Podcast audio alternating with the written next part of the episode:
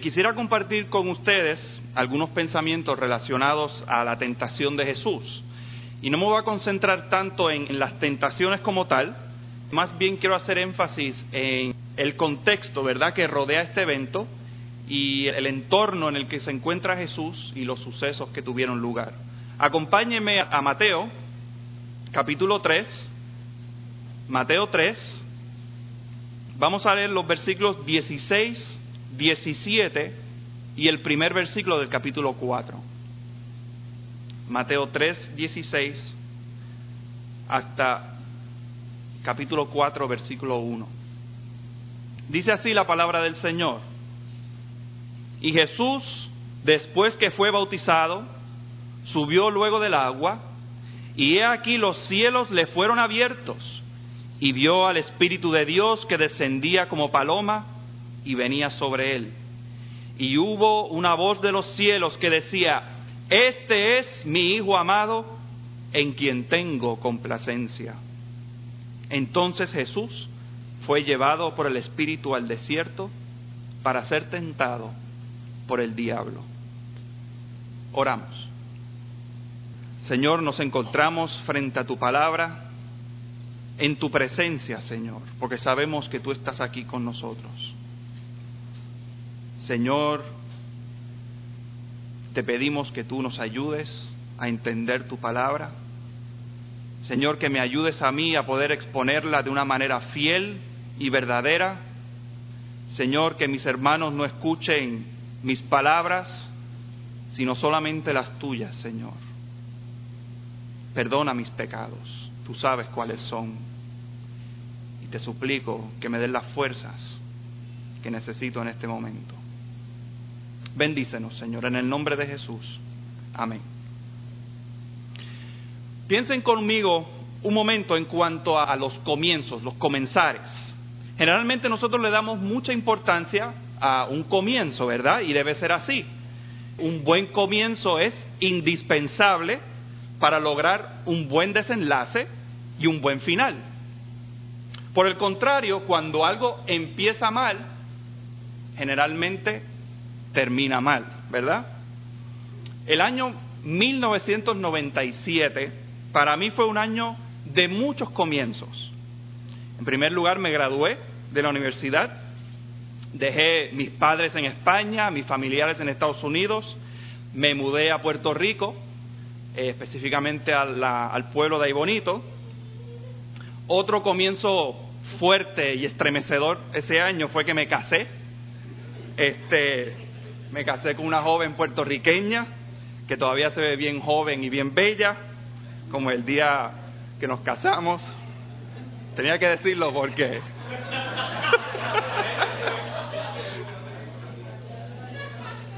ya mi, mi, mi banco de, de puntos subió bastante. Pero hace exactamente 17 años, precisamente en el mes de octubre, como el que estamos, mi suegro comenzó un negocio en el pueblo de Aybonito. Me acuerdo que él habló conmigo del proyecto, me pidió que le ayudara. Eh, me acuerdo que fuimos por todo el pueblo buscando un local que fuera especial, que fuera bueno, bonito y sobre todo barato. Cuando conseguimos el local que más se ajustaba a nuestro presupuesto y a nuestro plan, empezamos a prepararlo, ¿verdad?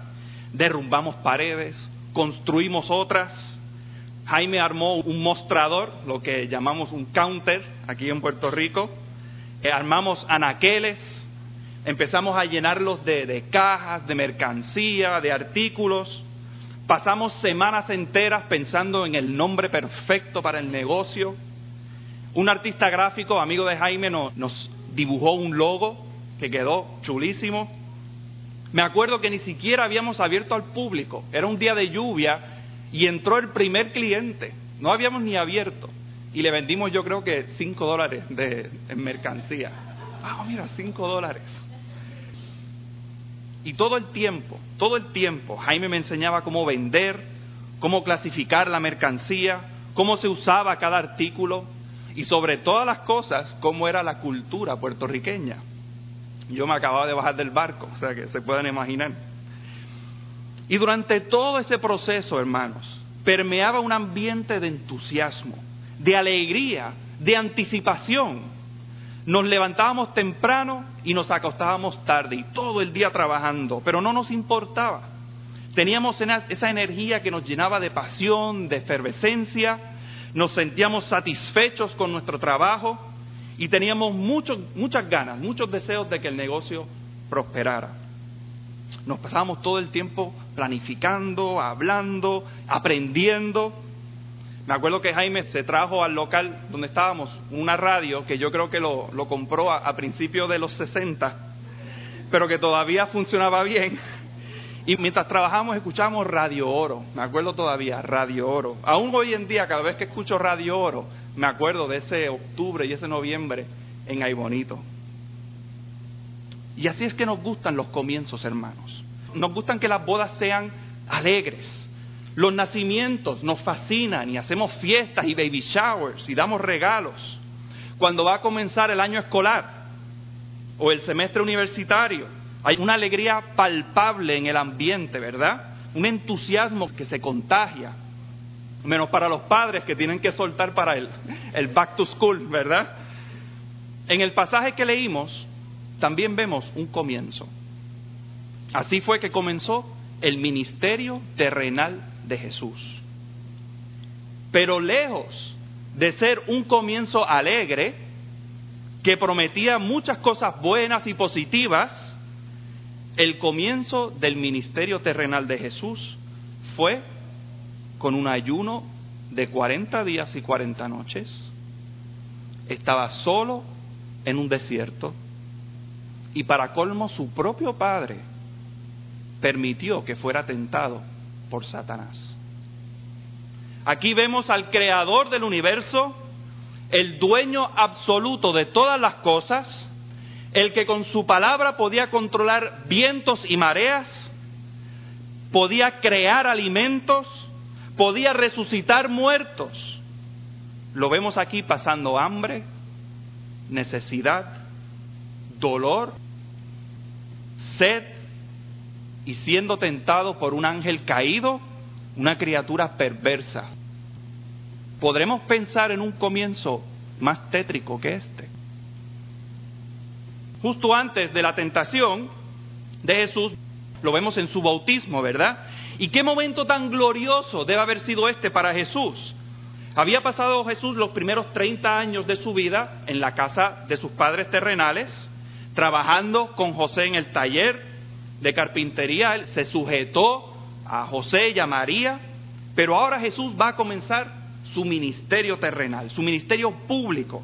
Había llegado el momento para comenzar la obra por la cual había venido al mundo.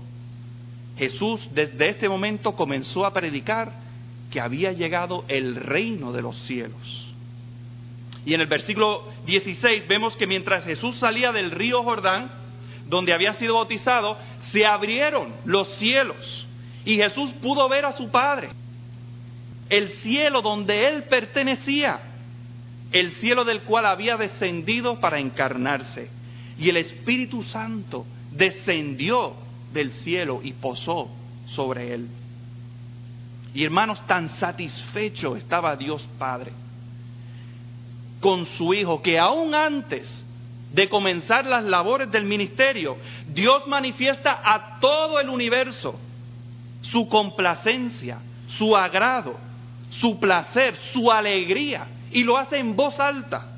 Tan seguro era que Jesús iba a cumplir con la tarea que se le había dado, tan cierto era que Jesús iba a obedecer perfectamente a su Padre, que aún antes de comenzar el ministerio, Dios pone su sello de aprobación y dice, este es mi Hijo amado, en quien tengo complacencia.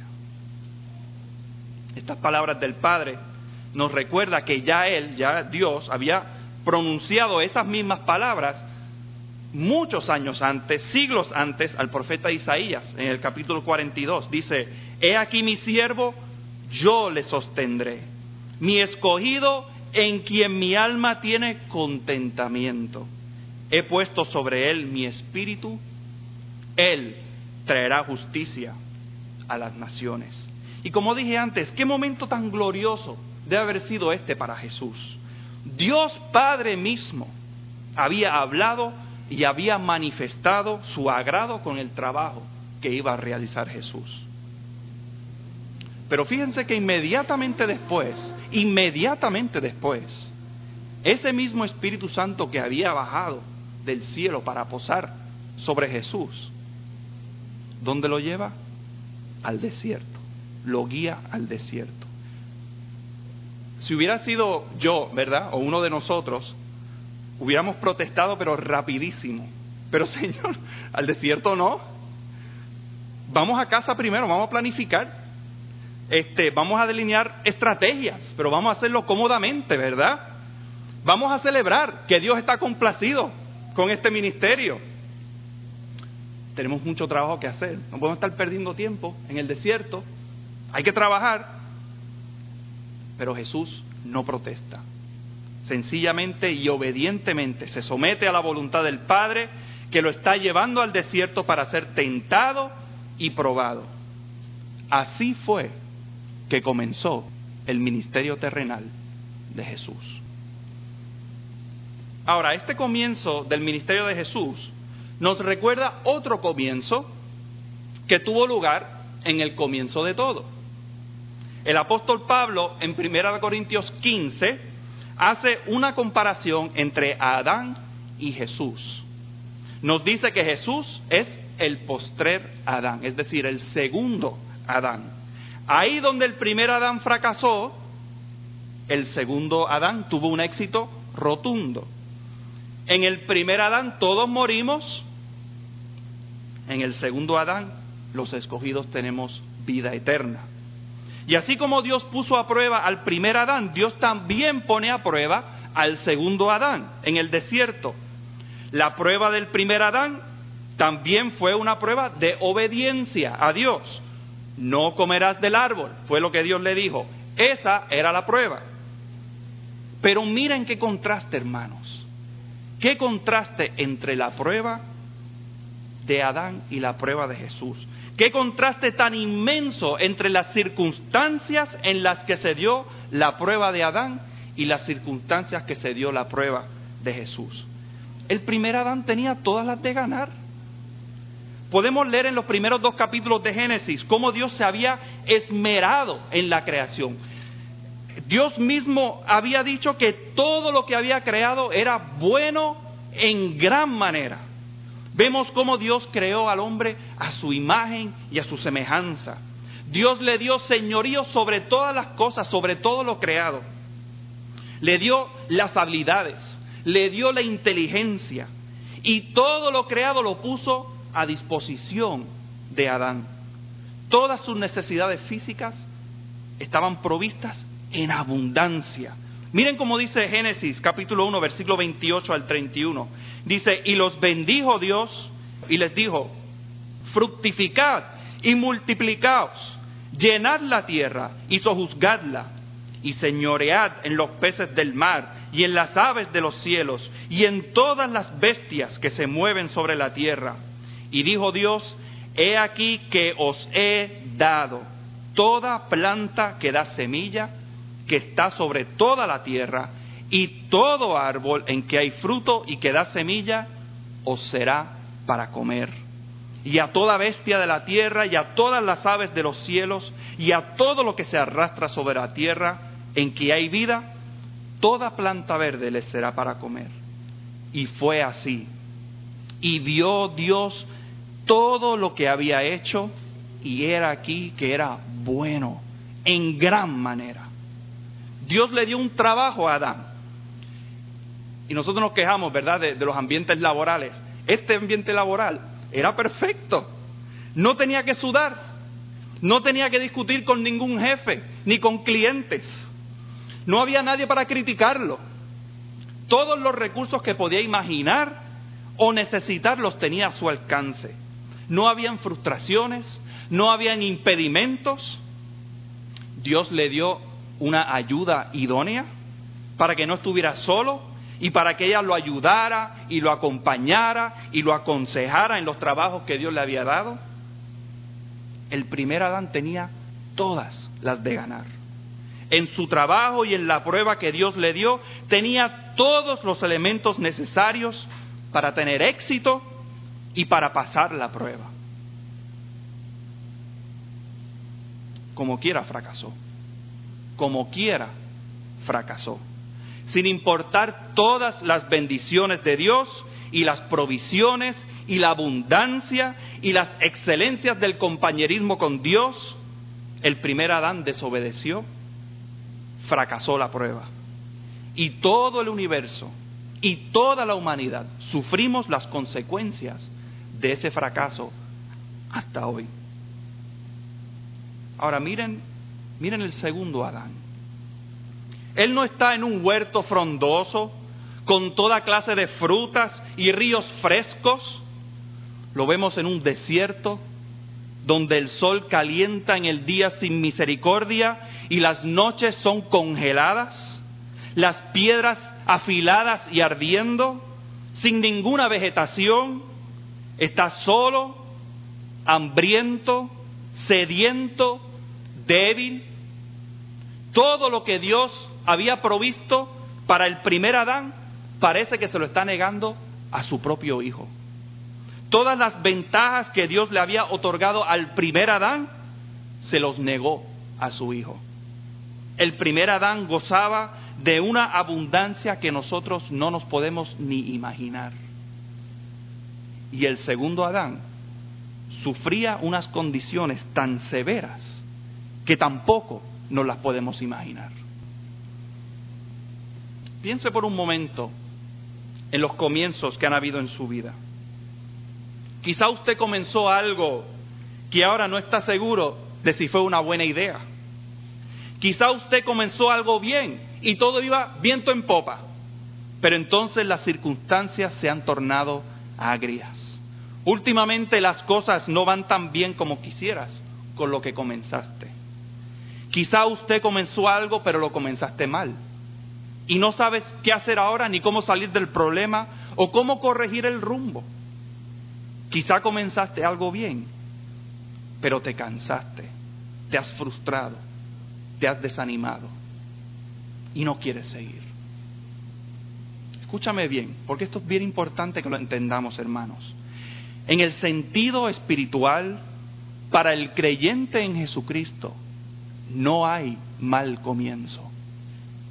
Pablo nos dice en Romanos 8:28 que sabemos que todos los que aman a Dios, todas las cosas les ayudan a bien. Esto es conforme a los que conforme a su propósito son llamados. Sí es posible, hermanos, que por nuestro propio pecado hayamos comenzado algo mal. Sí es posible que por nuestro pecado lo que quizá comenzó bien, ahora va mal.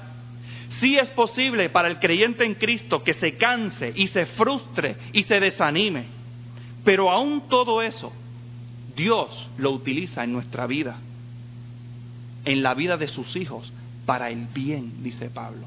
¿Y cuál es ese bien?